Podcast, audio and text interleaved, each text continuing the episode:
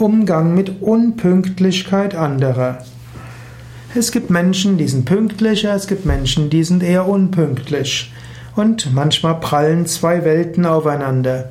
Der eine ist überpünktlich, der andere ist unpünktlich. Wie gehst du damit um? Jetzt hängt's davon ab.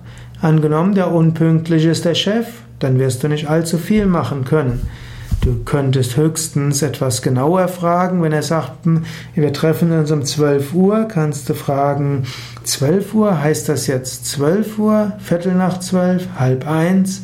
Dann wird er vielleicht lachen und sagt, ja, irgendwie um den Dreh.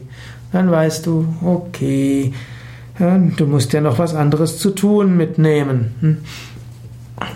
Angenommen, du bist der Chef und der andere ist dein Mitarbeiter, jetzt kannst du überlegen, rentiert sich das, den anderen zur Pünktlichkeit zu erziehen? Vielleicht ist es hilfreich, dass der andere so ein bisschen seinem eigenen Rhythmus äh, wirkt. Aber vielleicht ist es auch notwendig, damit alle äh, gemeinsam anfangen können. Hm, du könntest dem auch, könntest auch sagen, okay, er, er liebt es, unpünktlich zu sein, dann vergebe ich ihm das bei Sachen, die nur ihn betreffen, aber ich bestehe auf Pünktlichkeit, wenn es auf andere auch ankommt. Gemeinsame Meetings oder eine Präsentation oder eine Besprechung. Also in diesem Sinne, überlege, Unpünktlichkeit an sich ist so schlimm nicht.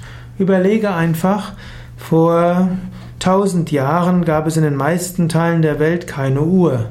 Pünktlichkeit, das heißt auf dem Punkt etwas zu machen, ist etwas sehr Neues. Eigentlich nicht wirklich etwas Menschliches. Das sage ich, der ich eigentlich ein sehr pünktlicher Mensch bin. Aber die Pünktlichkeit im heutigen Sinne ist eine ziemlich moderne Erfindung.